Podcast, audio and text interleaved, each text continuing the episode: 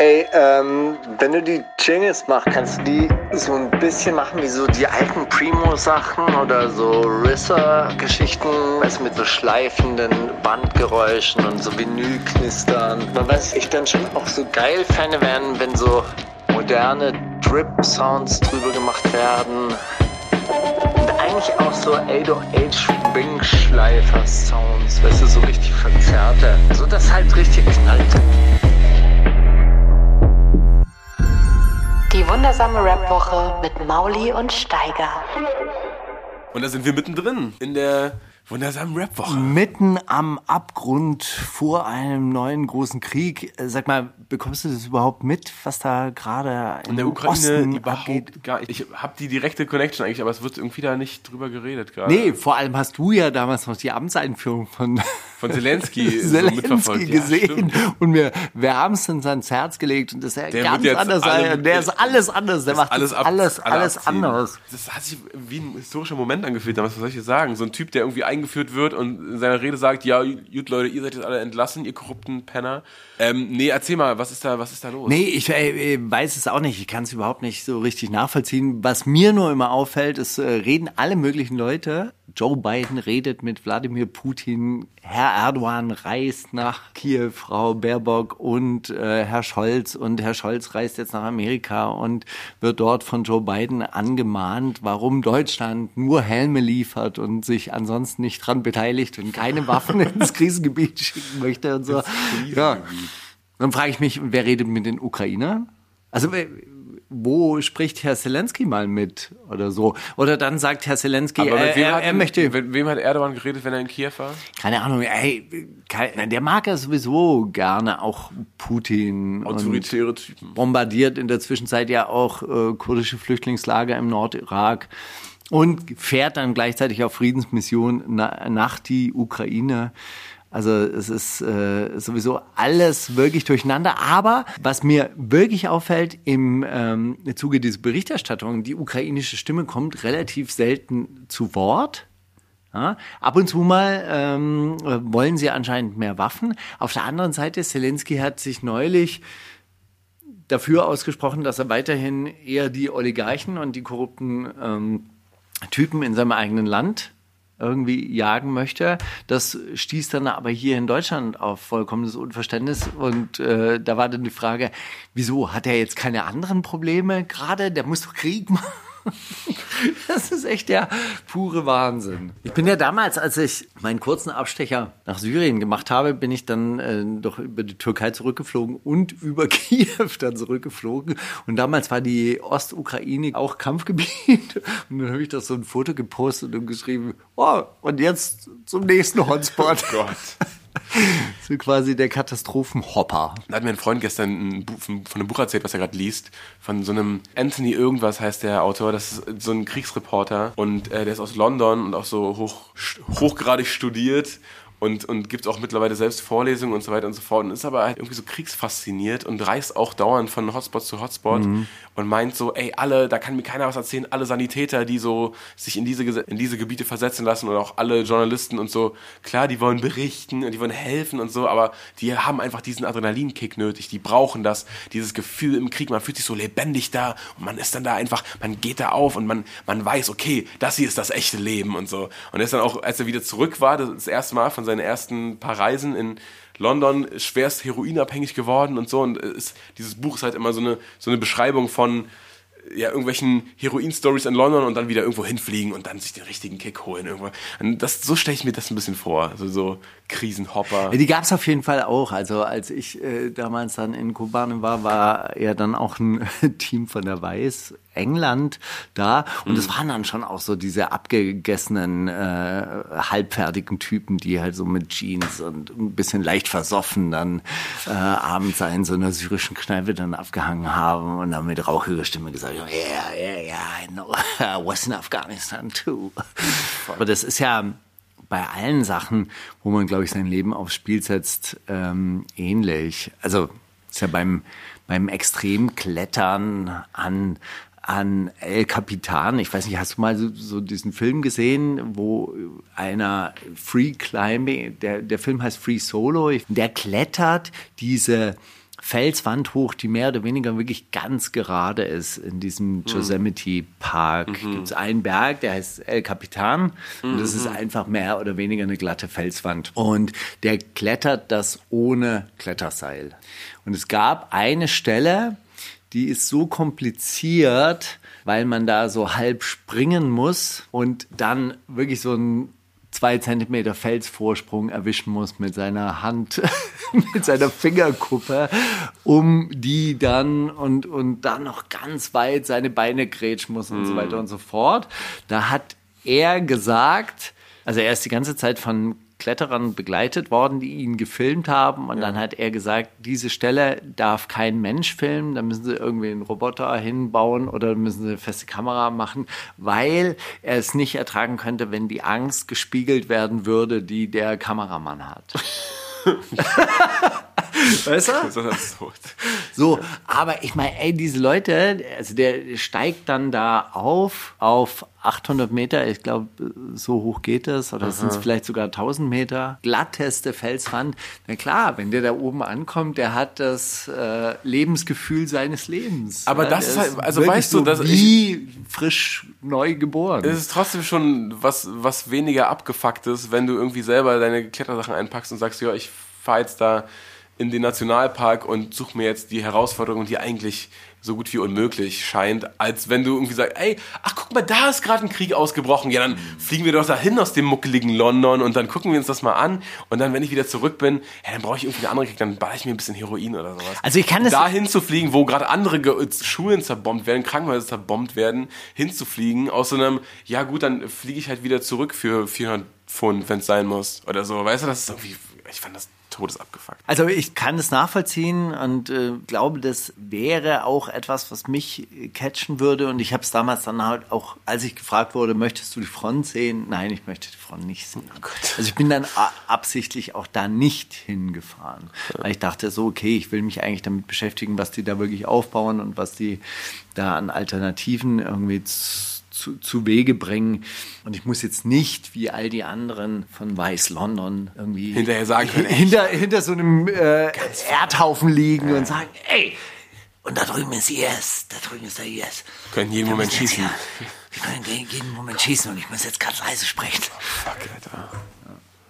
Nee, besser, besser, besser ist, dass du dir das hast entgehen lassen. Aber wie gesagt, so, ich, ich kann das nachvollziehen, dass, dass es einen kickt.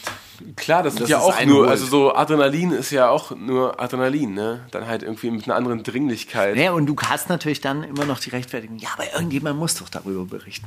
Und, naja. Am Schluss macht es dann halt Julian Reichelt und David Ronsheimer oder wie heißt er? Peter der Paul. sich mal wirklich in, in den Schützengraben geben hätte und nicht. Na, haben sie doch gemacht. Da in Aleppo und so weiter hat er doch so einen Stahlhelm aufgehauen, so Presse. Wirklich. Ah, Ich dachte, mal, das war so eine, ich dachte mal, das war so eine Metaphorik, die hat, dass er gesagt hat, die, ja, wir waren doch äh, Rücken an Rücken im Schützengraben. Ich dachte, das meinte der so als, als Nein, nein, ich glaube, die haben, äh, der war, der hat ja wirklich dann so aus Aleppo wirklich? berichtet und so, ja. Das wusste ich nicht. Ich habe das all die Ja, Jahre, du, wie, aber wie dann- du das als Insider verbreitet hast, habe ich da immer nur so gedacht, ja krass, das, Nein, der, hat, der sieht das als Krieg an, was die da bei der Bild machen, dass sie sich irgendwie Feinde machen und dann irgendwie über die Sachen berichten, die unbequem sind oder was auch immer. Nee, nee, aber seine grundsätzliche, seine Initialerfahrung als Journalist war natürlich genau so, wie dieser Mhm. Typ das beschrieben hat, nur halt natürlich weniger selbstreflektiert. Hey, aber wir sind. Und er ist äh, halt in Berlin auf Koks und nicht auf Heroin wahrscheinlich. ja, und es gibt kein Buch. mein Leben zwischen Berghain und Schützengraben. aber wir sind äh, mittendrin. Du hast noch ein anderes Buch gelesen. Also wir sind ja jetzt mittendrin in, so, in, Wir sind ein ja, indem, wir, Kulturformat. indem wir Bücher vorstellen, Filme vorstellen. Hast du einen Film geguckt diese Woche? Äh, wir haben eine neue Serie angefangen, ja, ja, nachdem wir diese endlos Serie über dieses britische Adelsgeschlecht hinter uns gebracht haben, was wirklich total faszinierend war, dass man sich das so lange gegeben hat. Also es war echt unglaublich. Also erstens, es war eine alte Serie. Ich fand es total faszinierend. Die letzte Staffel ist, glaube ich, 2017 oder 18 gedreht worden. Und du hast es gemerkt, weil wenig Sex drin vorkam. Ist es so? Ist es eine Entwicklung, die du bemerkt hast ab 2018? Du musst dir wirklich neue Serien auf Netflix, ey, spätestens in der zweiten Folge wird gevögelt. Irgendwie. Oder kommt dann irgendwie eine nackte. Und Bei Dogs of Berlin ja in, in den ersten 30 Sekunden. Wirklich? So fängt, so fängt die Serie an, dass so eine Drohnenfahrt so ganz langsam auf so einen Block in Marzahn und dann wird da jemand weggehauen. Yo! Startet man dann direkt mal ganz locker rein, ja. Ja, also das ist wirklich eine Entwicklung, die, die sich irgendwie beobachten lässt. Das, ich weiß nicht, wann der Change kam, aber ich meine, guck dir doch mal The Witcher an und so weiter und so fort. Da sind dann die ganze Zeit irgendwelche Nackten dann zu sehen. Und es wäre super easy gewesen, das dort einzubauen. Das muss man dazu sagen. Ja, ich meine, die eine Hälfte spielt irgendwie bei diesem englischen Adelsgeschlecht, die da halt irgendwie alle Möglichkeiten haben. Und die andere Hälfte spielt ja immer im Basement des äh, Herrscherhauses oder Herrschaftshauses und äh, bei den Bediensteten. Bediensteten.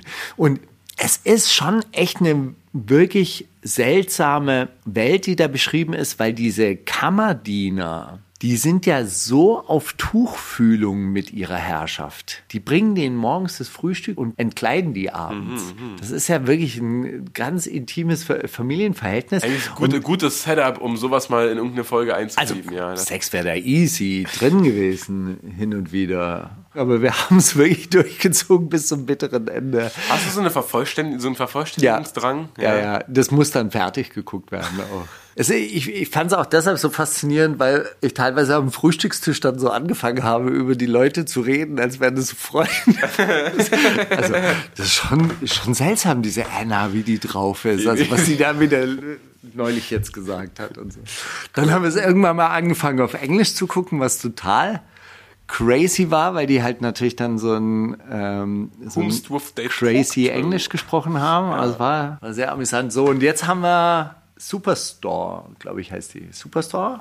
Ja, angefangen. schon mal, schon mal gehört. Das ist wirklich unfassbar witzig. Ja? Und viel das Sex? Ist, nee. Okay. Und es spielt nur in diesem Supermarkt und maximal auf dem Parkplatz davor. Es gibt kein anderes Setting. Und Ausgangspunkt ist halt irgendwie so ein College-Student äh, kommt da an und äh, fängt dann an, halt so angebermäßig irgendwie zu, was zu erklären, warum er jetzt hier ist und wie geil er eigentlich ist und so weiter. Und keinen juckt und so weiter. Und so. Dann halt die Fresse.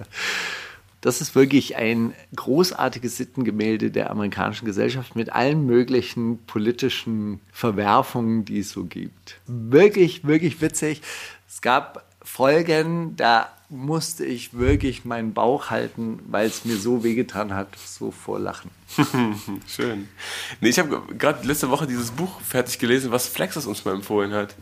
Dieses Gott, oder er hat ja zwei Bücher empfohlen, Kill 'em All und Gott bewahre, die auch so miteinander verwoben sind, auch mit diesem Kill Your Friends verwoben sind, weil da immer wieder gleiche Charaktere auftauchen.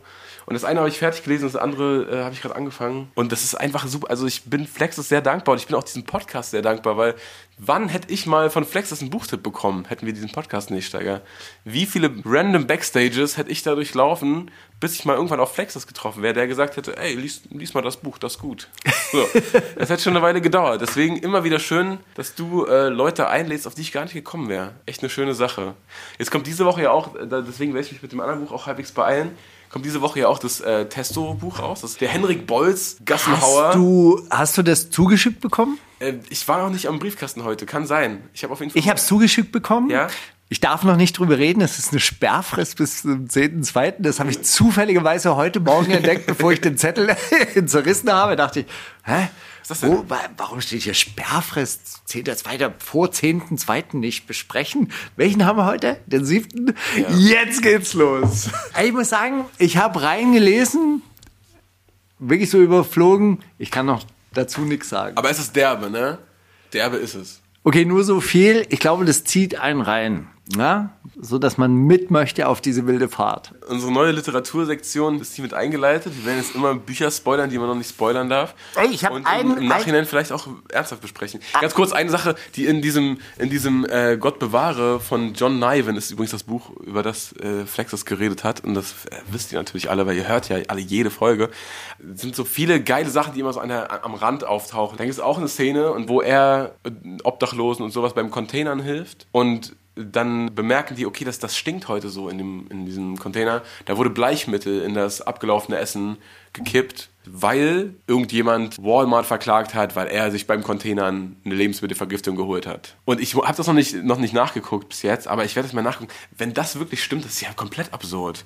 Dass man in Essen, was laut Mindesthaltbarkeitsdatum abgelaufen ist, aber dass das dann lieber vergiftet wird, wegen, wegen so, so, so recht. Ja, aber das habe ich dir doch da in dem Zusammenhang erzählt, dass die Leute verurteilt werden, wenn sie containern. Da ist neulich jemand verurteilt worden in Aachen. In Deutschland, in unserem Ja. deutschen, in unserem deutschen Rechtsstaat. Echt wirklich. Ja, wegen Diebstahl. Das gehört dem Supermarkt und das darfst du nicht zu nehmen. Eigentum, das ist doch das Eigentümliche an diesem Eigentum. Eigentum ist der Ausschluss. Ja? Nutzungsrecht ist ja verständlich. Hey, ich brauche das, ich wohne da, es gehört mir.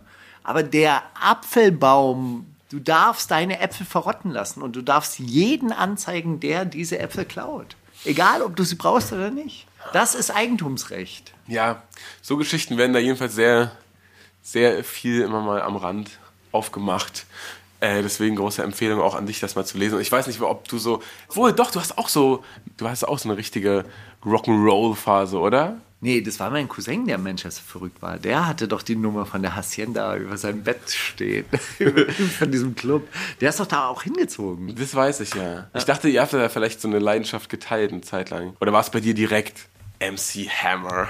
Nee, aber ähm, das, man merkt auch, dass der halt so eine Rock-Vergangenheit hat oder dass der großer Fan ist. Und der gibt dann so Momente, wo er irgendwie beschreibt, wie jemand so einen Bruce Springsteen-Song singt oder sonst. Und das ist alles immer so sehr. Also kriegt man Gänsehaut beim. So, ich denke mir, Leute, die noch mehr Rock-Sozialisierung haben, noch mehr. Ja, also es gab, es gab eine Phase, die hieß damals, äh, das war, war eine Phase der englischen Popmusik, die hieß Rave.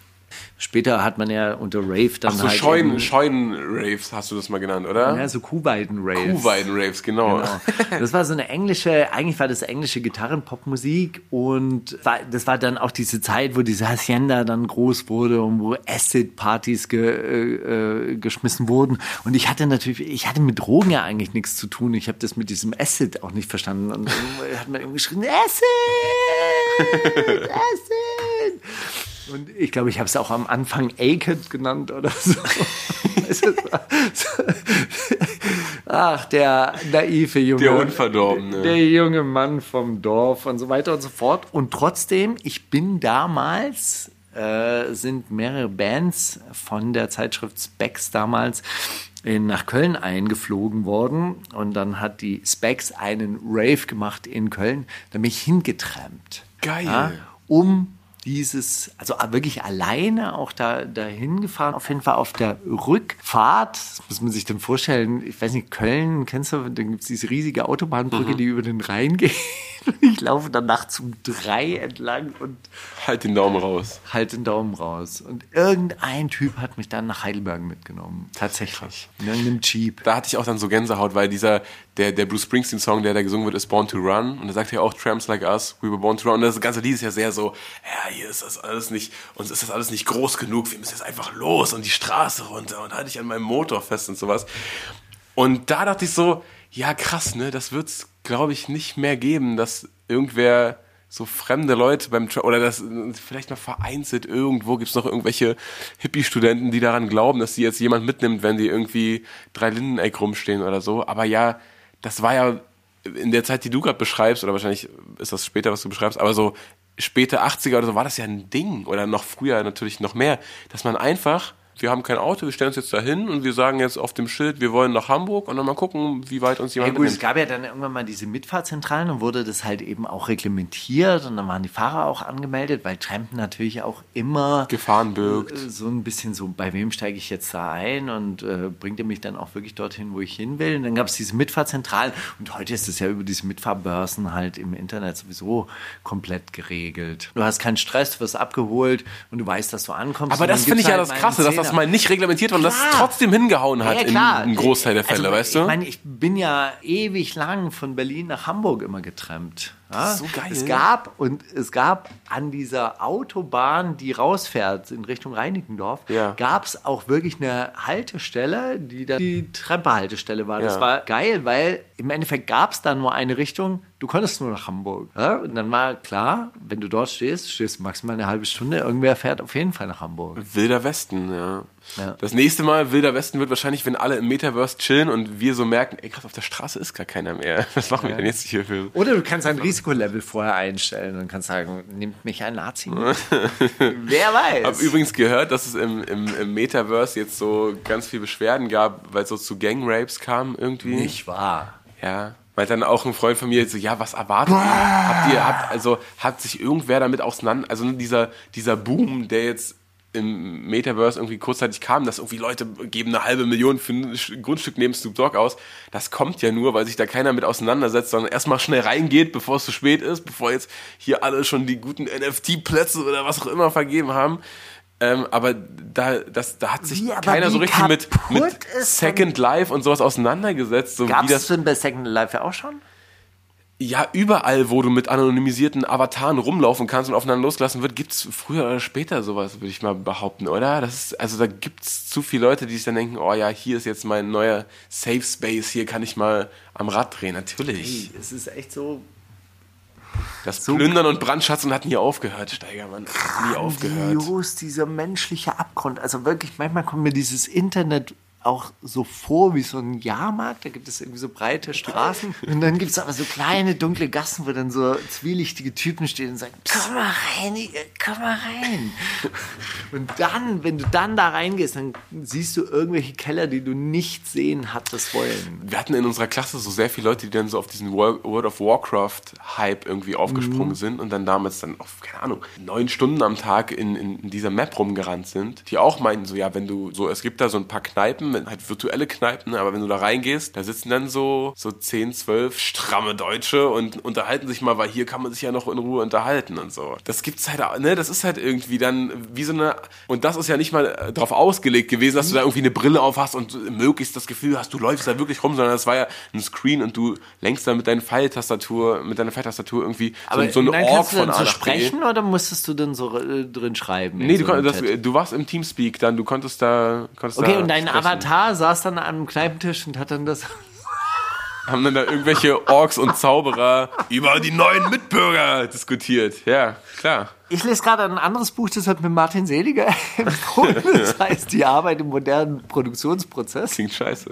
Aber klingt auch wie für dich geschrieben. Das ist wirklich, ich dachte auch so, so am Anfang, naja, okay, also jetzt lese ich also wirklich ein Buch über, über moderne Arbeitsmethoden. Jetzt lese ich ein Buch von jemandem, der bestimmt zehn Jahre nach mir Marx entdeckt hat. Was soll das überhaupt? Alter? Nee, überhaupt nicht. Es ist von einem Marxisten, der in den 70er Jahren geschrieben hat. Und das Interessante an dem ist, dass der selber in der Produktion gearbeitet hat und dann irgendwann mal Verlagsleiter von irgendeinem sozialistischen Verlag wurde und dann angefangen hat, Bücher zu schreiben. Also Harry Braverman heißt er. Und das Witzige ist aber wiederum, der zitiert aus Büchern von Taylor. Und Taylor ist der Typ, der die Fließbandarbeit mehr oder weniger erfunden hat. Er, er, er macht zum Beispiel auch deutlich, die, die Arbeitsteilung im Kapitalismus funktioniert ja nicht so, ey, du bist Schneider, ich bin Friseur und wir teilen uns die Arbeit. Ich schneide dir die Haare und du schneidest mir die Kleider und da haben wir dann alle was davon, weil wenn du Schneidern und Haare schneiden müsstest, wäre beides nicht so richtig geil und so weiter. Die, die Arbeitsteilung im Kapitalismus funktioniert ja so, dass eine einzelne Arbeit auch nochmal in Schritte unterteilt wird und dass jeder Arbeiter dann nur noch einen Handgriff macht. Ja? Ich kämme nur noch. Genau. Ja, und der andere schneidet nur noch die Spitzen und dann kommt noch der dritte und du, flie du fährst so durch, so an diesem Fließband und nach und nach wird dein Haarschnitt dann fertig. Das wär und so witzig. Ja, das wäre auch ein bisschen witzig, aber das ist ja noch ein Handwerk, das kann man noch nicht so ähm, richtig zerlegen. Andere Tätigkeiten konnte man schon zerlegen. Und dieser Taylor, der wird halt auch so beschrieben wie ein Zwangsneurotiker. Ja? Der hat immer seine Schritte gezählt zum Beispiel, schon seit frühester Jugend. Und dann äh, schreibt diese Braverman, ja, aber weil es im Kapitalismus so ist, dass so Zwangsneurotiker oder Zwangsneurosen sind der Normalzustand, ja, halt, konnte der halt im Kapitalismus äh. Karriere, Karriere machen und seine Zwangsvorstellungen irgendwie in eine Produktionsweise überführen. Und der erzählt dann selber, wie er sich mit Arbeitern angelegt hat. Naja, ich war ja Mitglied dieser, dieser Werkstatt, ja. Ich habe ja so festgestellt, die arbeiten einfach nur 40 Prozent von dem, was sie eigentlich, eigentlich leisten könnten. Und jeder war so damit einverstanden. Na, als ich Werkstattleiter wurde, ich wusste das. Und dann haben sie gesagt, Harry, äh, nee, warte mal, wie hieß, äh, Taylor hieß er irgendwie anders. Nee, Freddy, glaube ich. Fred, äh, du wirst uns doch jetzt nicht verraten. Also, Leute, ihr wisst, dass ihr mehr leisten könnt. Ich werde alles rausholen aus diesen Maschinen. Was in diesen Maschinen möglich ist. Dann bist du ein Schwein. Der Kampf hat drei Jahre gedauert. Oh Gott. Und was hat er gemacht? Er hat einfach ungelernte Leute in die Werkstatt geholt, hat denen die Handgriffe beigebracht und hat dann gesagt, ja okay, und wenn ihr jetzt nicht spurt, wenn ihr jetzt nicht mehr Akkord rausarbeitet, dann entlasse ich euch wieder. Ich schaffe nur zwei Seiten pro Tag, glaube ich. Dann schlafe ich so ein wieder. Aber die Lektüre lohnt sich. Vielen Dank an Martin Seliger an dieser Stelle wieder mal. Voll. Äh, wollen wir den ersten Song spielen, Steiger? Ich glaube, wir sind lang genug drin, um jetzt mal hier einen kleinen Tipp rauszugeben. Fur, V, durchgestrichenes dänisches O, R, hat nämlich einen neuen Song rausgebracht, der Can't Move heißt, ist produziert von den Drunken Masters und Nico KIZ. Und es spielt in dem Szenario einer Frau, die verfolgt wird und ist abwechselnd, oder ist eigentlich aus der Sicht des Mannes geschrieben, äh, der sie stalkt und ihr, ihr nachgeht und sagt, ja komm, du magst es doch und so und brauchst jetzt nichts sagen. So, die, so, die haben mir erzählt, dass du drauf stehst und so, ja, komm schon. Und so ganz, ganz creepy, aber ein, ein wunderbar geschriebener Song und auch eine wichtige Thematik, glaube ich, von der Männer Falco-mäßig, halb so, oder was? halb so viel mit. Ja, nicht ganz so, nicht ganz, das geht nicht, es ist jetzt nicht aus der Sicht eines so Kindesentführers. Es ist einfach nur ein ekliger Stalker, aber äh, auch das ja traumatisierend. Und ich glaube, man läuft danach nicht mehr normal abends rum, wie man vorher rumgerannt ist, bevor man sowas erfahren hat. Deswegen ein interessanter Song und auch ein echt ein guter Song.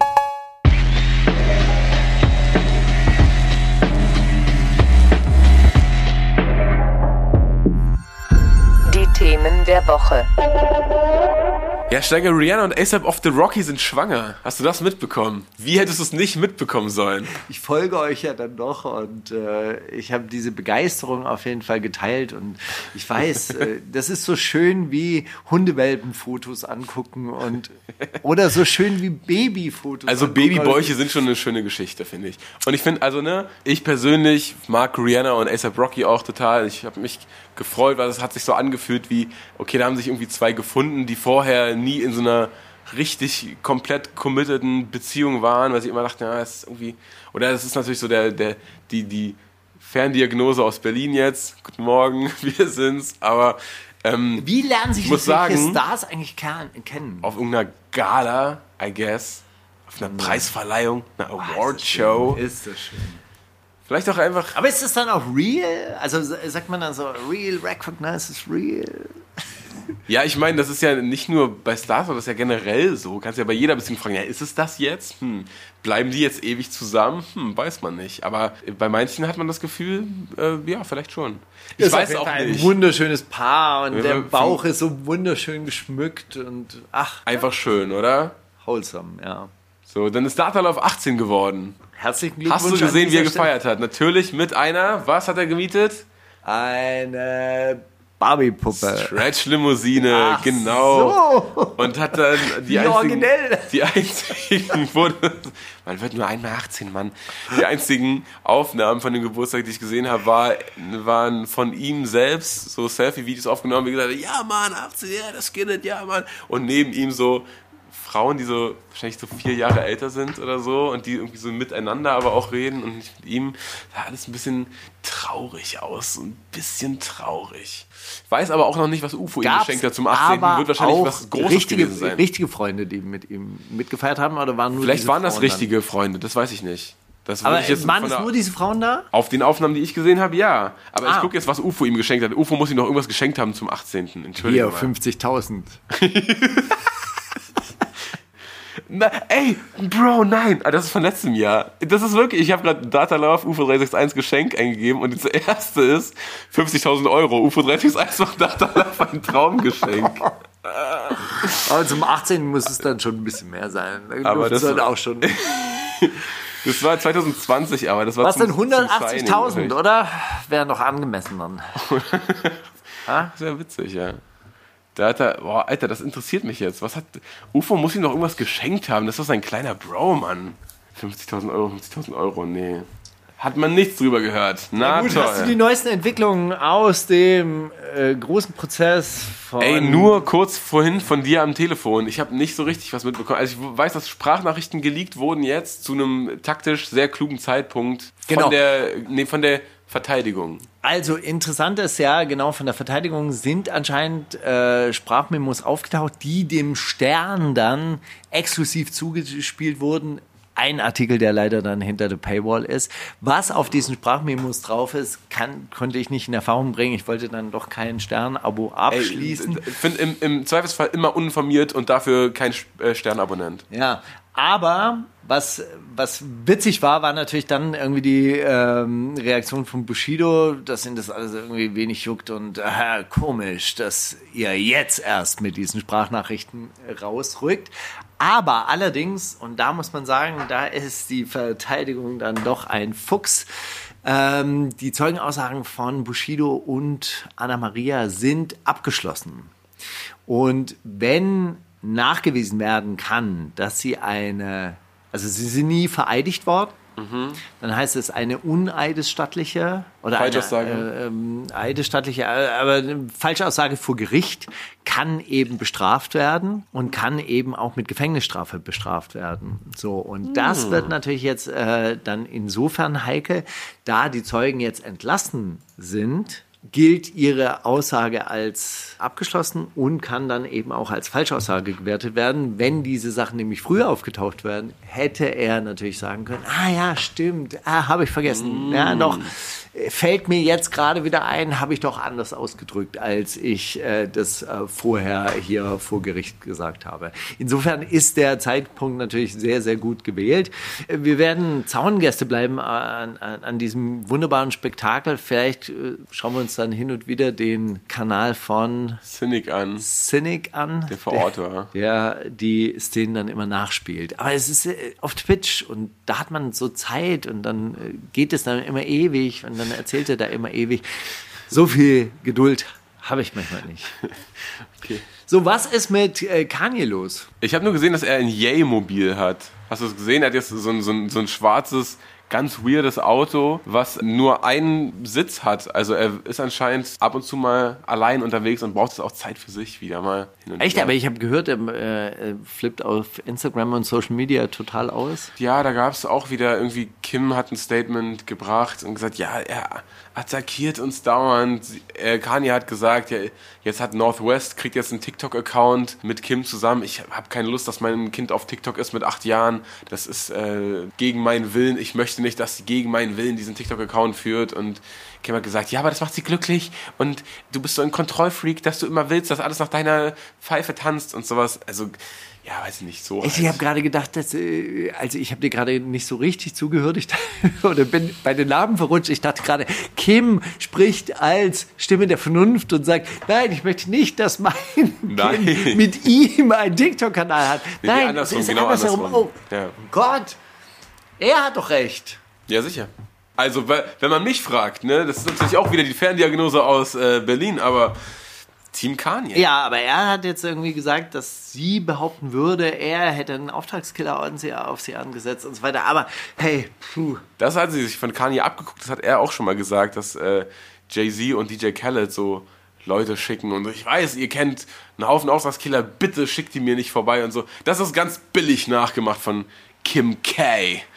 Naja, egal. Also wie gesagt, das war, das ist mir dann auch zu viel, irgendwie mich damit so richtig zu beschäftigen. Ich habe das irgendwie so halb mitbekommen, aber gab dann auch längere Statements, die ich mir nicht durchgelesen habe, weil ich mir dachte, ach Leute, jetzt, jetzt lasst mich doch aber mal hier auch mein Leben führen und nicht immer nur Was gibt's Neues aus der Be Rap-Show? Beziehungsdings nerven. Ja, die- diesen ganzen B- B-Kram, der wurde da besprochen, fand ich halb halb spannend. Was spannend ist, ist, dass Animus seine Dienste als äh, Punchline-Consultant Mann, anbietet. ich wollte, ich habe ich hab ein kleines Zitat rausgemacht. Wie viel kostet denn so ein Text von Animus? naja, es ist ja, also er hat das erstmal ganz geil gerechtfertigt. Er sagt, ich ernähre mit meinem Job als Songwriter meine Familie, daher sollte klar sein, dass ich nicht umsonst arbeite. Hätte, hätte so eine Eier mal vor seinem Arbeitgeber, ja? Egal. Wenn du also ein vernünftiges Budget zur Verfügung hast und mir deine Vision gefällt, kannst du, slash dein Management, slash Label, mich gerne kontaktieren. writing.animus at gmail.com. Ich wiederhole, writing.animus at gmail.com, falls das Budget stimmt natürlich.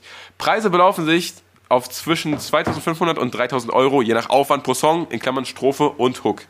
Nur eine Strophe oder Hook 1000 bis 1500 und wenn du mir einen fertigen Song schickst, den ich korrigieren soll, hier und da bessere Zeilen, slash Reime finden etc., dann sind es 1000 bis 1500 Euro, je nach Aufwand. Also das finde ich geil, so, ein- so ein Rhyme, Mauli? Rhyme einfach. Für Taui gucke ich mal rüber und gucke, ob Mauli, da fällt mir ein besserer Reim ein an Boah, der Stelle. Ganz, ganz, So ganz ernsthaft. Ganz ernsthaft. Wollen wir ihm nicht ein paar Texte zur Überprüfung auf, bitte. Oh, und seinen eigenen alten aber. So einen alten, alten Text von ihm und dann so, ja, kannst du hier vielleicht. Auch so ein paar neue, so so ein paar Robotatzen. Steiger spielt gerade auf ein Zitat von nächster Woche an.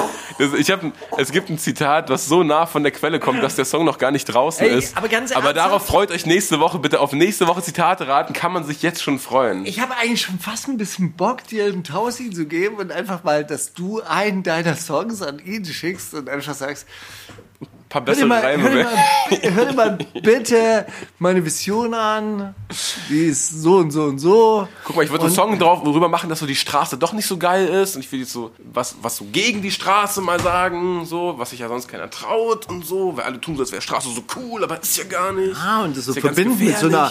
Mit so einer Vision, dass ich von Dach zu Dach hüpfe und so, mit der Straße gar nichts zu tun habe, weil ich bin ja auf dem Dach. Oh, das wäre, oh, Alter, stimmt, wenn er Lava umschreiben würde, ne, er würde so sowas draus machen wahrscheinlich so. Kein Kontakt zur Straße, der Boden ist Lava, ich habe nichts zu tun mit den Rücken. Geil, Mann. Reizt mich jetzt auch ein bisschen, jetzt wo du das so angeteased, also so mal so in den Raum geworfen hast. Einfach mal an Writing at Consultant, the, the Rhyme Consultant. Writing at the Rhyme Consultant. Oh Ja, Gott. ey, okay, also das wird uns, glaube ich, noch ein bisschen beschäftigen. Dein Ansonsten- 18 Karat hat seine Maske in Thailand verloren. Hast du das mitbekommen? Nicht wahr, ich dachte, er hat sie in Thailand verkauft. Aber war es ja aus echtem Gold? Bestimmt. Oder? Warum hat er sie denn in Thailand Eine verloren? massive Goldmaske wurde auf jeden Fall geschrieben. Wieso hat er sie denn in Thailand dabei gehabt? Achso, wegen Instagram. Ja, Stories. klar. Äh, Ja, man, klar. man darf ja nicht sehen, wie er aussieht. So.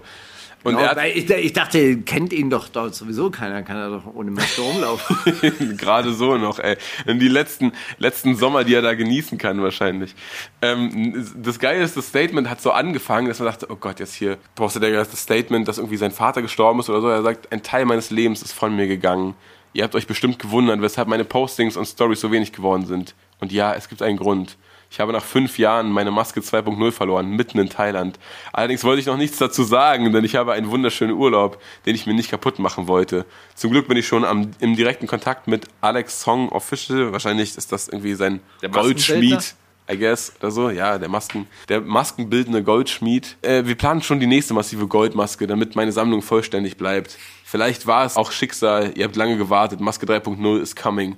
Also vielleicht auch alles nur ein riesen Stunt für ein neues scheiß Album. War das nicht, ist das nicht auch so ein bisschen ein Rip-Off von irgendeiner Story, die Bones neulich gemacht hat, als er seinen Wagen verkauft hat und irgendwie gesagt hat, du warst Teil meines Lebens, ich trenne mich jetzt von dir und so weiter. Und alle denken, nein, nicht von Mary, dann gibt's keine neuen Sexvideos auf Only, OnlyFans mehr. Gott.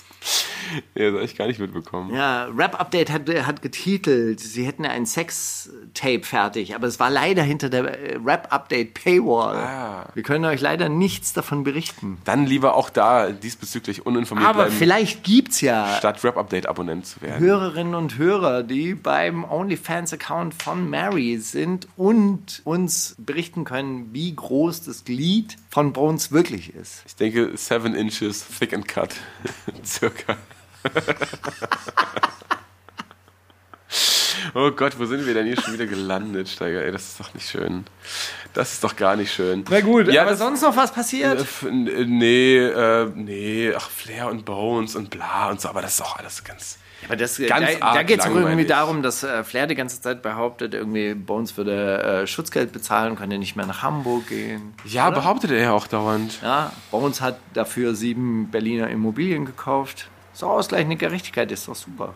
Hat er wirklich? Ja, hat er neulich in der Insta-Story gesagt. Haben wir neulich drüber geredet eigentlich, dass Nemo sich jetzt aus der Öffentlichkeit zurückzieht, weil er ein Buch über schwarze Magie schreiben möchte? Nicht wahr, aber ich bin interessiert. Auf jeden Fall. Ich habe sehr, sehr gerne Bücher über schwarze Magie gelesen. Ist es so? Ja. Visualisierungstechniken und so. Ja. Hat nicht funktioniert. Gibt ja auch super viele, super viele, äh, gerade so Ami-Rapper, die so in diese Lehren des Alistair Crowley richtig reingetaucht sind und so sagen, ja, nee, ich äh, finde das, ich, das ist meine Religion jetzt. Da habe ich von dem Typen gehört, der, der argumentiert dann gegen Eso- Esoteriker dann immer folgendermaßen. Okay, pass auf, ich möchte, dass ich in den nächsten zwei Stunden sterbe. Und dann stirbt er aber nicht. Hat er bewiesen, Uh. dass es nicht funktioniert. Law of Attraction widerlegt. Kranker Style. Steiger, wie findest du eigentlich, äh, wie stehst du zum, weil das ist äh, auch so ein Trigger-Thema, habe ich mitbekommen, gerade so dieser Jan Böhmermann-Bubble, die, die, lassen so keine Möglichkeit aus, um sich so über Globuli aufzuregen. Denke ich mir so, Junge, das sind jetzt eure Themen oder was ist das jetzt das große Verbrechen an der Menschheit, Globuli? So Also irgendwie- ich muss dir diese Sache sagen, also ich äh, setze mich da, da immer ein bisschen in die Nesseln, weil mir wird ja dann Wissenschafts Wissenschaftsfeindlichkeit Ja. äh, un unterstellt. Aber ich frage mich wirklich, wann diese Gedankenrichtung, dass man Medizin auch ganzheitlich betrachten kann, in so konträre Richtungen gewandert ist, dass es jetzt, äh, dass es jetzt so quasi nur noch gilt, entweder ich glaube das, was äh, Wissenschaftler sagen und verfolge da ein relativ mechanistisches Weltbild. Irgendwie der Körper ist eine Maschine, die irgendwie repariert werden kann und äh, Arzneimittel sind so quasi der heiße Scheiß. Äh, und und diese, diese andere Welt, hey, ich ernähre mich gesund, Wir ich brauchen das alles dass ich nicht, Mann.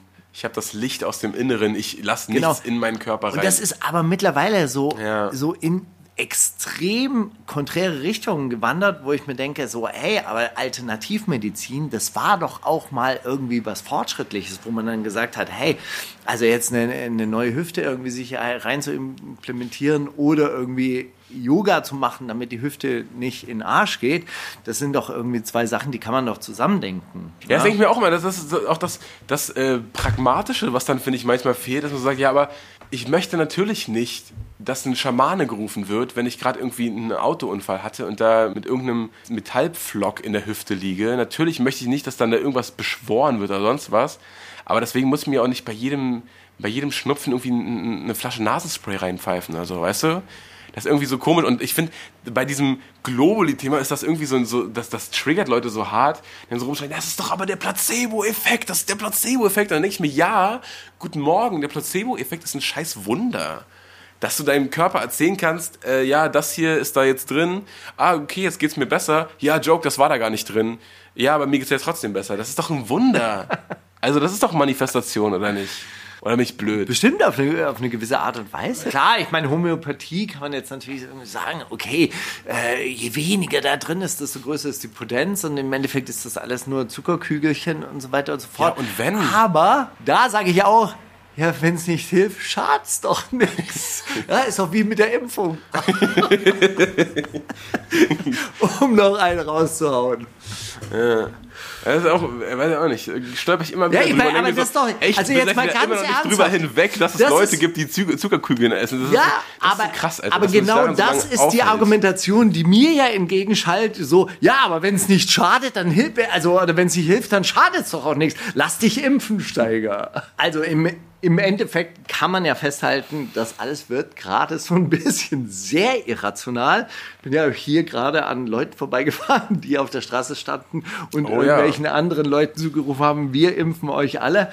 Dann dachte ich mir, ja, mein, mein Verein eigentlich. Ja, der, der Montag in Pankow ist äh, abends mittlerweile ein bisschen, äh, ja, das ist oft hier, also so beim Rathaus, bei, bei uns um die Ecke, habe ich das erste Mal gesehen, als wir vor drei, Wo vier Wochen, vor einigen Wochen nach Bietigheim gefahren sind. Da war eine der ersten Veranstaltungen dieser Natur. Auf einmal sind alle mit, mit so Kerzen die Straße lang gelaufen. Ich dachte, oh krass, irgendwer, irgendein Trauermarsch, irgendwer ist gestorben. Dann war das sogar irgendwie so Jahrestag von Uri Jallo, glaube ich. Ah, okay. Und dann, dann habe ich da so an der Ampel mal äh, Scheibe runtergemacht, was, äh, ist jemand gestorben? nee, deswegen die Maßnahmen wegen Corona. Ich so, ah, deswegen haben die eine Kerze in der Hand. Wem soll diese Kerze was sagen jetzt? Das ist doch Ah. alles durch, Alter. Naja, gut, okay, Mauli, du weißt ja, irgendwie nach, nach meinem Outing bin ich ja hier in Pankow auf die Straße gegangen, auch an einem Montagabend. Und ich war wirklich in heller Panik, als ich diese Polizei gesehen habe und gedacht habe, oh Gott, oh Gott, oh Gott, Querdenker-Demo, Querdenker-Demo. Und mich findet jetzt irgendeine Recherche-Antifa am Rande dieser Querdenker-Demo, fotografiert mich und schreibt dann drunter, Steiger jetzt auch bei Querdenker-Demo. Ich so schnell die Maske auf, schnell die Maske auf, alles vermummt um mich herum und dann ganz schnell zur U-Bahn gelaufen. Nee, mit denen will ich nichts zu tun Ja, haben. ja, ja. Naja. Ähm, Steiger, wollen wir, wollen wir ein paar Zitate? Ach so, wollen wir, wollen wir einen Rihanna-Song spielen? Auf weil, jeden weil Fall. Doch, weil doch ihre Pregnancy revealed wurde. Ich möchte gern Needed Me von Rihanna ähm, spielen, als sie noch über Männer singen musste, die aus den falschen Gründen mit ihr zusammen waren. Noch lange bevor sie ihren Seelenverwandten Ace of the Rocky kennengelernt hat, Mann. Das waren noch Zeiten. Ist das schön, wie du das ausdrückst. Zitate, ich rate, ich rate. Ich rate, Zitate. Zitate, ich rate, ich rate, Zitate, Zitate, ich rate, ich rate, Zitate, Zitate, ich rate, ich rate, Zitate.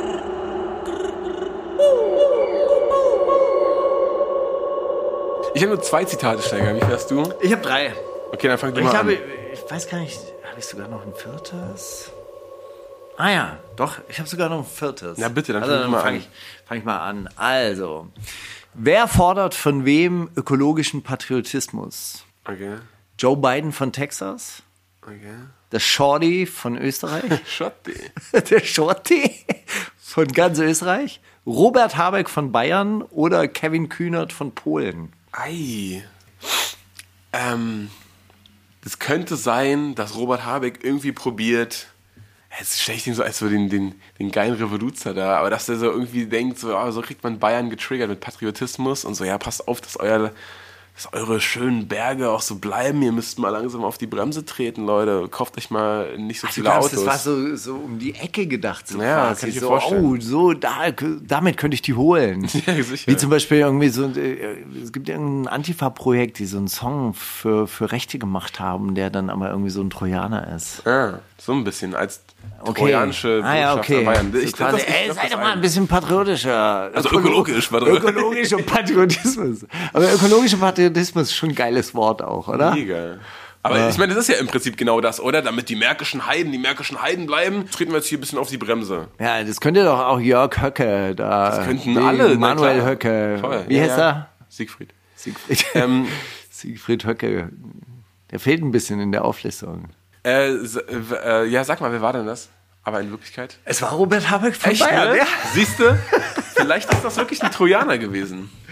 Wahnsinn. Wahnsinn. Das, das, also, hast du es gehört sogar? Nee, gar nicht. Aber wo denn, wann denn? Was soll ich mir da reinziehen, wo das so Auf meinem vorkommt? Twitter-Account, weil ich das schon als das so, Unwort wirklich? des Jahres. Äh, aber es ging ein bisschen unter in allem anderen Zeug, was noch nicht so rauskam auf Twitter. Nee, echt gar nicht mitbekommen. Ah, macht ja Na nichts. gut. Okay, hey Berlin, lass dich nicht spalten. Hm. Wer hat's gesagt? Sascha Lobo in Sachen Mieteigentum. Die AfD zum neuen Jahr. Franziska Giffey in Sachen Wohnungsbaukonzerne oder Dr. Motte. Einfach so. Das Kennst sein. du Dr. Motte Ja, noch? ja, der Techno-DJ. Dieser, war der nicht sogar Veranstalter von der ersten Love Parade? Oder irgendwie so mit, mit, mit Begründer oder sowas?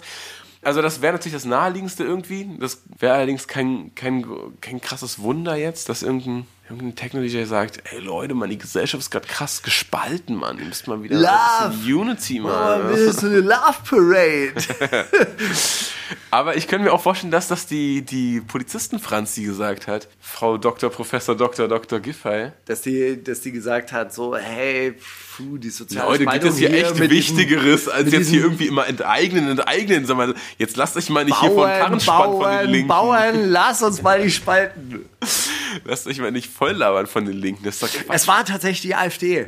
Ach geil. Ja. Einfach so. Aber hier jetzt auf dem äh, Herweg in Märkisch-Buchholz. Warum darf das äh, noch Schönholz. hängen? Warum darf das Keine noch hängen? Ahnung. Das, sind, das ist eins von diesen Plakaten wahrscheinlich, die dann irgendwelche unbeteiligten Passanten bei irgendwelchen Stürmen über den Haufen rattern und töten. Aber stell dir mal vor, du Ist es nicht sogar strafbar, die so, so und Ja. so lange nach der Wahl noch hängen neulich, zu haben? Neulich bei diesem Sturm ist ein Passant von einem Wahlplakat erschlagen worden. Ehrlich? Ja, wie crazy ist das? Und so eins, was an der, so, so ein Pappteil, was an der wahrscheinlich. Laterne So ein- hing? so Oder ein- so ein, gro Nee, so ein, großer großes Holzaufsteller? wahrscheinlich. So ein- wahrscheinlich, ne? so ein großes. Aber stell dir mal vor, die haben es einfach nicht abgeräumt, weil sie zu faul waren oder irgendwie so. Sie dachten, ne, solange keiner was sagt, gratis Werbung, was geht? Genau. Und dann erschlägt es einen Passanten. Das ist da, ist dann wirst du ja dein, deines Lebens nicht mehr froh, wenn du da dieser Wahlkampfverantwortliche bist. Ah, ja, ja, ja. Die hätten gar nicht mehr stehen dürfen. Ja, ja, offensichtlich.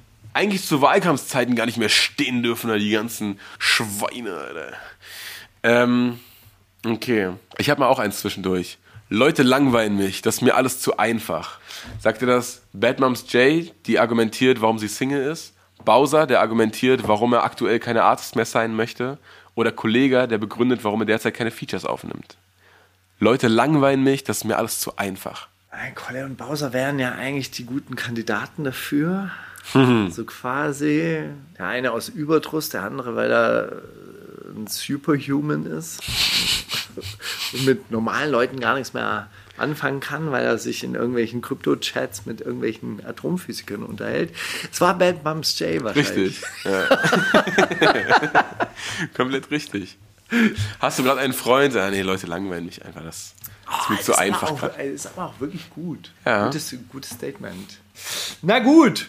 Äh, wer hat's gesagt? Und zwar auf die Frage: Geht das Album Nummer 1? Äh, kam die Antwort, glaub nicht, war eine gute Woche. Wer hat's gesagt? Helene Fischer, Animus, KZ, Flair oder Amebu? Flair, Flair, Flair, oder? Also ich meine, wenn sich irgendwer für eine Nicht-Eins rechtfertigen muss. Aber was ich krass fand, war das War Flair? Amebu und ja, es war Flair. Ja, Also, was ich wirklich krass fand in dieser Woche und herzlichen Glückwunsch an dieser Stelle nochmal geht raus an Amewu Platz 8. Echt geil. Ja, fünf, mega. Fünf Plätze hinter Flair. Cancel Culture Nightmare.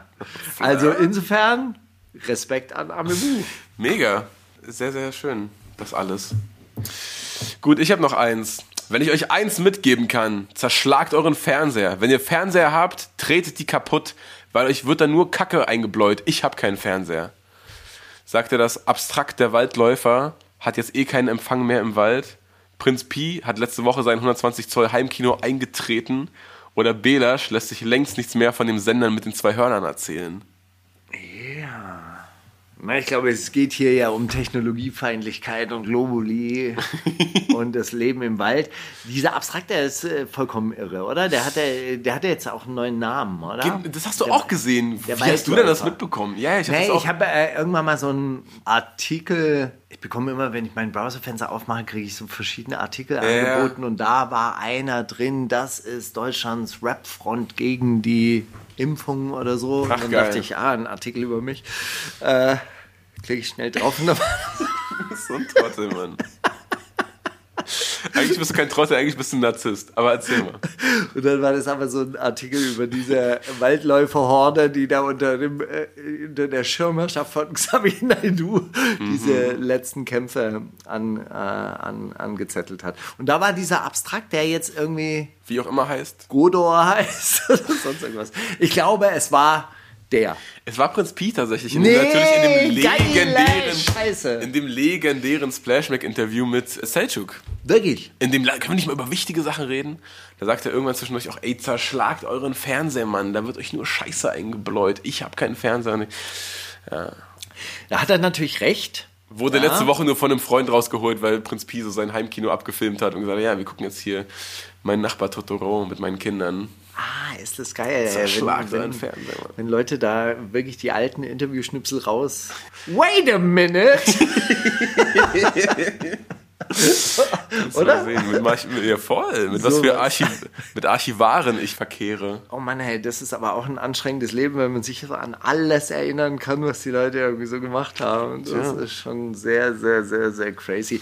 Aber klar, natürlich in dieser äh, äh, Technikfeindlichkeit und in diesem Kulturpessimismus, in dem sich Prinz Pida wälzt, kann ich das gut verstehen. Er kann sich ja auch auf Horkheimer und Heidegger, äh, nicht Heidegger, äh, Horkheimer und Adorno berufen. Das habe ich neulich auch nochmal gelernt, auch in einem Interview mit Martin Seliger, das wir geführt haben, wo er gesagt hat, ja, das, das sagt Adorno und ähm, Horkheimer halt in Kritik der bla Vernunft irgendwas, sagen die halt auch, der Kulturbetrieb ist halt einfach scheiße. Der äh, ist dafür da, die Lebenswirklichkeit der Menschen irgendwie so zu erklären, dass sie oder so zu verblenden, diese Verblendungszusammenhänge halt aufrechtzuerhalten, ja, und am Ende muss halt einer schuld sein. Wir haben uns darüber unterhalten im Rahmen der Clan-Berichterstattung, die ja natürlich gar nichts aufdeckt, die ja auch nicht zum Wohlbefinden dieser Gesellschaft beiträgt, sondern einfach nur irgendwie zu diesem guten, guten, befriedigenden Gefühl für irgendwelche regressiven Geister, dass sie halt denken, ja, aber wir sind immer noch besser als die.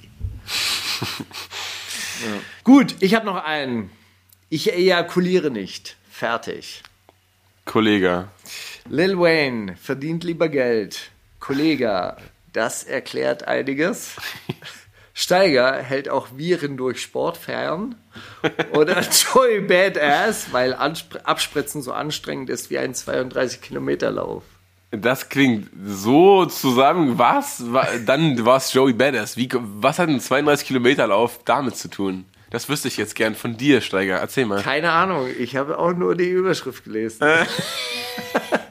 War aber Joey Badass oder was? Das war Joey Badass, der gemeint hat, er konzentriert seine Kraft lieber aufs Innere und auf seine Kreativität und deshalb spritze nicht ab, Klar. weil wenn Gibt Männer ja abspritzen, dann verlieren geht die so viel Lebensenergie. Ja, Lebensenergie und er meinte, einmal abspritzen ist so anstrengend wie ein 32 Kilometer Lauf. Keine Ahnung, hab noch nie abgespritzt, aber ich weiß, dass 32 Kilometer nicht anstrengend sind.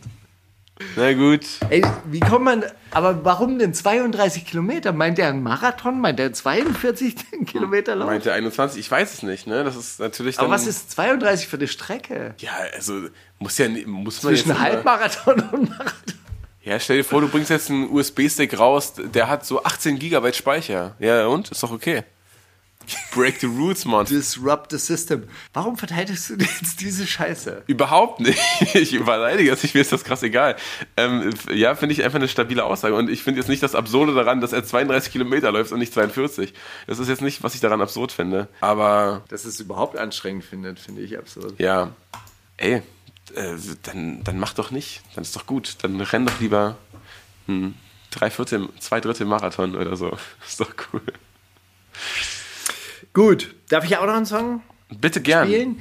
Und zwar möchte ich für eine sehr, sehr wichtige Person in meinem Leben einen Song spielen aus einer längst vergangenen Episode oder äh, längst vergangenen Zeit. Und zwar Eddie Vedder mit Society. Eddie Vedder irgendwie so ein, irgendwie so ein Gitarrentyp halt so.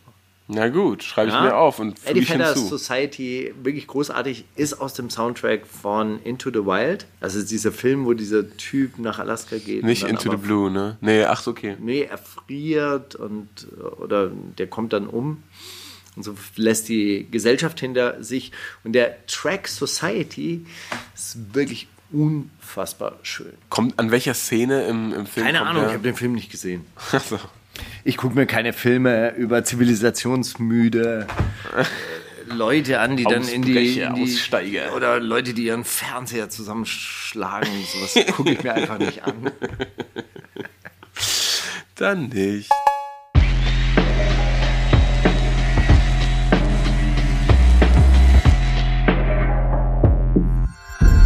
Kannst du Mauli fragen? Na gut, Steiger, lass uns ein paar Fragen noch durchwälzen. Da hab ich Bock drauf. Ich habe sogar, ich habe sogar mehrere. Wirklich? Ich weiß auch nicht, irgendwie haben mich mehrere Sachen interessiert die Woche, Steiger. Oh, das finde ich, finde ich gut. Also ich habe eine äh, einfache, aber im Zuge dieser, ach, diese wunderschönen Fotos, diese zwei schönen Menschen mit diesem wunderschönen Bauch und so weiter. Was war denn das Romantischste, was du jemals erlebt hast? Boah, äh, kannst du das ein bisschen konkretisieren? Ein bisschen eingrenzen? Wie kann man denn äh, das Romantik eingrenzen. Du kommst jetzt von, von diesen Babyfotos, das nimmst du so als ja, Vorlage. ist doch romantisch, oder? Sowas ist doch romantisch. Irgendwie so ein gemeinsames Foto, wo man so ganz in sich ist und wahrscheinlich hat man dann für Tausende von Dollar einen Fotografen bezahlt, der und eine Bauchdesignerin irgendwie noch kommen lassen, die diesen Bauch dann angemalt hat und geschmückt hat und so weiter und so fort. Aber es ist sehr, sehr romantisch, oder? Sehr romantisch, sehr romantisch. Also gut, sagen wir es mal so. Welches ist die romantischste Szene, die du jemals in deinem Instagram inszeniert hast? Okay, dann äh, grenzt es doch nicht ein, das ist ja völliger Quatsch. Ähm, Nee, warum denn? Aber, aber Jetzt Instagram. ist Was ist das Romantische, was du auf Instagram geteilt hast? Das ist doch aber auch eine komische Frage. Also, okay, sorry, ich, mir ist was eingefallen in der Zwischenzeit, in der du geredet hast. Ähm, und zwar, ich habe mal, äh, ich bin mit Alina zusammengekommen, zwei Monate vor meinem Geburtstag.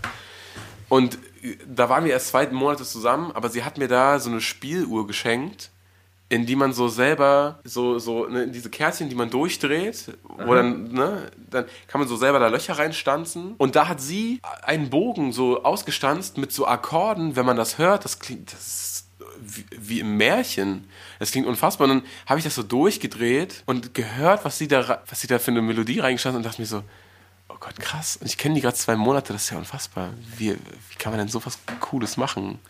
Also das ist so, da, da wäre niemand aus meiner Familie jemals drauf gekommen, sowas zu machen. Oder niemand, so meiner engsten Freunde, die hätten, sowas hätte niemand gemacht jemals, ne? Für mich. Das ist irgendwie, das hat so genau getroffen. Und ja, ich habe das auch mal aufgenommen und gesampelt und das ist auf einem Song auf meinem nächsten Album. Äh, das ist total cute. Ja, das war das. Können wir diesen Text nochmal bitte an Animus vorher zur Kontrolle schicken? zur, zur Qualitätskontrolle? Bro, ich habe jetzt hier mein Herz ausgeschüttet, aber vielleicht hätte ich einen besseren Rhyme irgendwo nehmen können. Sag mal. Also das Konzept ist echte Liebe.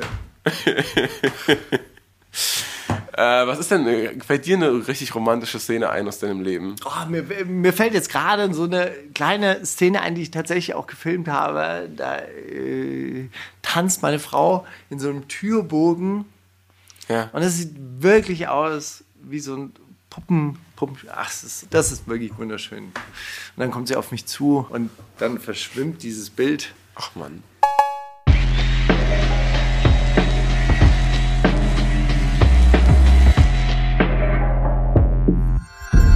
Kannst du Steiger fragen? Siehst du, Steiger, ich wollte dich nämlich einerseits fragen, so in der Zeit, in der du gesagt hast, ich stürze mich jetzt ins Musikbusiness, Mann, wir bauen hier gerade was auf, wir sind das Untergrundlabel, wir verkaufen die Tapes, wir ficken jetzt alle Von unten. Von unten. oh Gott.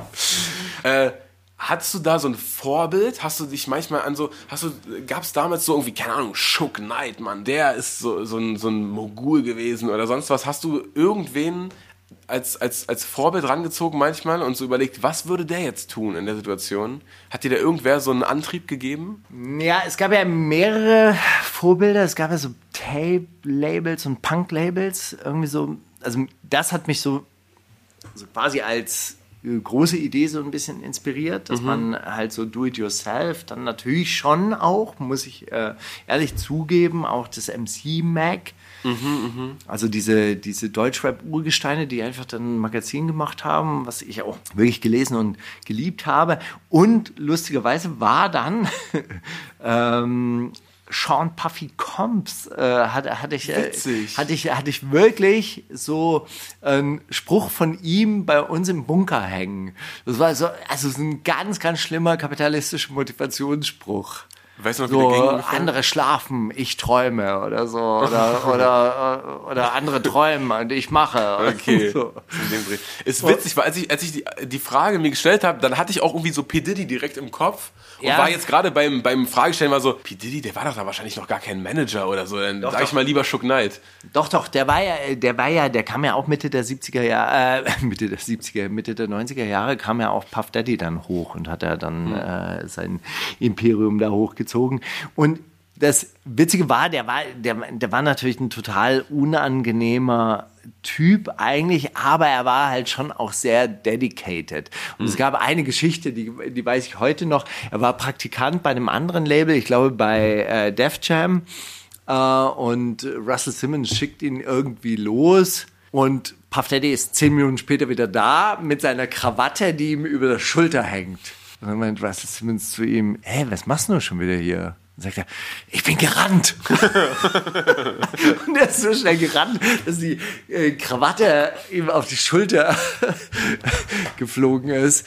Und ähm, dann gab es noch eine andere Geschichte, die fand, die fand ich wirklich witzig, weil äh, es gab eine Uni-Besetzung, während Puff Daddy halt auf dem College war und dann äh, haben irgendwelche Leute die Uni besetzt und unter anderem ein Universitätsgebäude, wo sie auf dem Dach standen und irgendjemand hat das dann so fotografiert und ich nehme mal an, das sah dann ziemlich heroisch aus und Puff Daddy hat dann ein Poster draus gemacht und diesen Studenten verkauft.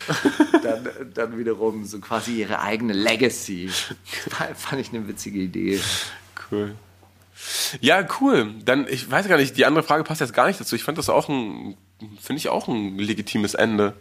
Finde ich auch Pass cool. auf, ich suche dir jetzt noch dieses wunderschöne Puff Daddy Zitat raus, Was im Royal Bunker hing. was im Royal Bunker hin. Nee. Nö, doch nicht. Ah, ich glaube, ich finde es nicht. Egal. Ich gebe auf. In Ordnung. Tschüss, bis nächste Woche. Das ist die wundersame Rap-Woche mit Maulinger und Steiger.